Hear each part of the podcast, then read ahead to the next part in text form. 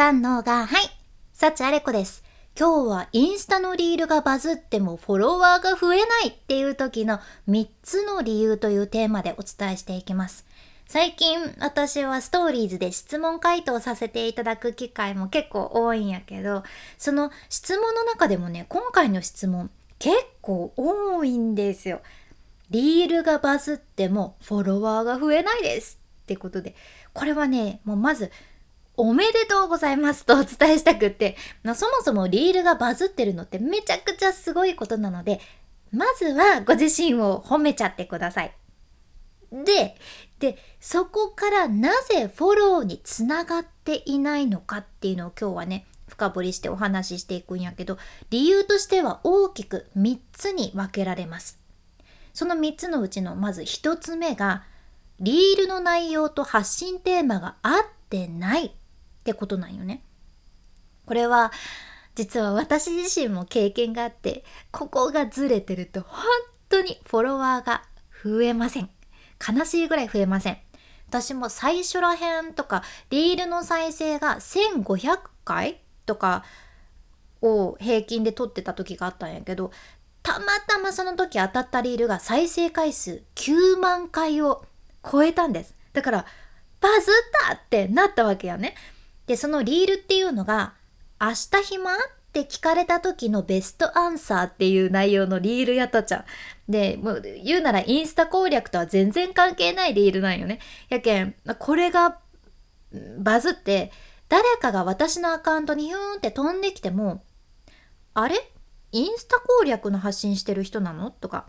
え、なんだ、なんかリールとは全然違う発信してるんだ。じゃあいいやってなって、フォローせずにスクロールとなってしまうわけなんです。こうなっちゃったんですね、実際に。だからこれめちゃくちゃもったいないよね。やけんこそリールの内容と自分のアカウントのテーマっていうのはしっかり合わせることを意識してみてください。私もこの経験をきっかけにかなり意識しています。では次、2つ目の理由です。2つ目が、プロフィールが魅力的じゃないから。はい、これです。でこれはね、マッチングアプリとかと同じですかね。いや、私ね、実は使ったことはないんやけど、まあ、あれが分かりやすい例かなと思うんですけど、気になる人の何かプロフィールを見た時に、怪しかったりとか、なんかよくわかんない人だなとかなっちゃったりしたら、そんな人とデートしようとかは思わないから、そりゃあもうなかなかなかなかマッチングはできないはずなんですよ。で、これはインスタも同じで、プロフィールが魅力的じゃないとやっぱりフォローはされにくいじゃんね。で、リールがバズって、その時いろんな人があなたのプロフィールを見に来るわけです。でそこで、そのあなたのプロフィールがフォローするかどうか決める大事な判断要素の一つになるんですよ。例えばそのプロフィールがダラダラダラダラダラダラダラ長文で書かれててもまずそんなプロフィールは読まれにくいし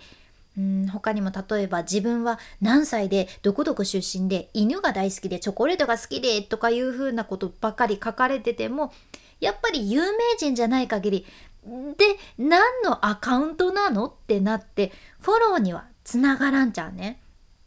だからプロフィールもしっかり相手目線を持って読みやすくして、パッと見で、あ、このインスタを、このインスタのアカウントをフォローすることで、こんなメリットがあるんだなっていうのを分かりやすく伝えてあげることがめちゃくちゃ大切です。でも例えばここで分かりやすいからってマジで金儲けの情報をお届けするからフォロー必須みたいな風に書いてあってもこれはまたね怪しすぎていやなんかそんなのいいですってなっちゃってこれもねフォローにはつながらないのでここもしっかり相手目線を持って作り込むのが重要ですね。うん、では最後の3つ目の理由です。3つ目は普段の投稿が引きつけるものになってないからってことです。例えばインスタで何でもいいんやけどそうだな。美容師さんのアカウントがあってうん。家でもできるヘアアレンジの方法をね美容師さんが発信しとるとしてさ。でそのヘアアレンジに関するリールがたまたまバズって再生されて。でその時にそのリールを見たヘアアレンジが大好きな女の子がさえなんだろうこのアカウントってなって気になってプロフィールを見に行ってあ、ヘアアレンジの発信されてるんだ。へえ、美容師さんのアカウントかってなって。で、いつもどんな投稿されてるのかなっていろいろね、投稿見てたら、どうやらヘアスタイリング剤とか買ってくださいねみたいなそういうセールスばっかりしてる投稿が多いとかあとはあれ？なんかヘアアレンジの発信しますってプロフィールには書いてあるのに美容師さん同士でイエーイみたいな記念写真しか投稿してないじゃんとかなるとやっぱり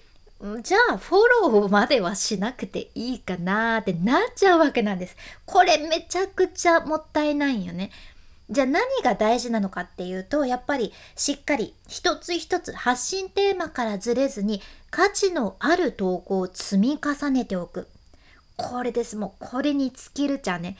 日々の投稿っていうのは実はリールがバズった時にもぐっと生きてきます。なので、まあ、結局コツコツしか勝たんっていうことですかね。まあ、今回はリールがバズってもフォロワーが増えない3つの理由ということで1つ目がリールの内容と発信テーマが合ってない2つ目プロフィールが魅力的じゃないから3つ目普段の投稿が引きつけるものになってないからというこの3つの理由をお伝えしました、まあ、ちょっとでも何か参考になれば嬉しいです。で本当に私がインスタの教科書をリリースして2ヶ月以上経つんですけどこれ毎日売れてるんですよ。もう買ってくださった方本当にありがとうございます。実はこのねインスタの教科書にプラスしてこれから新しいインスタ攻略の動画っていうのをね、加える予定ですので、すでに買われてる方っていうのは楽しみにされててください。一生懸命プラスできるように作っていきます。で、まだこのインスタの教科書買ってないけど気になってるっていう方は、スクロールして出てくる概要欄、エピソードメモにこのリンクを入れてるので、まあ、買った方の感想とか、レビューとかだけでもぜひチェックしてみてください。無料部分も読めるようになってます。君に幸あれではまた。博多弁の幸あれ子でした。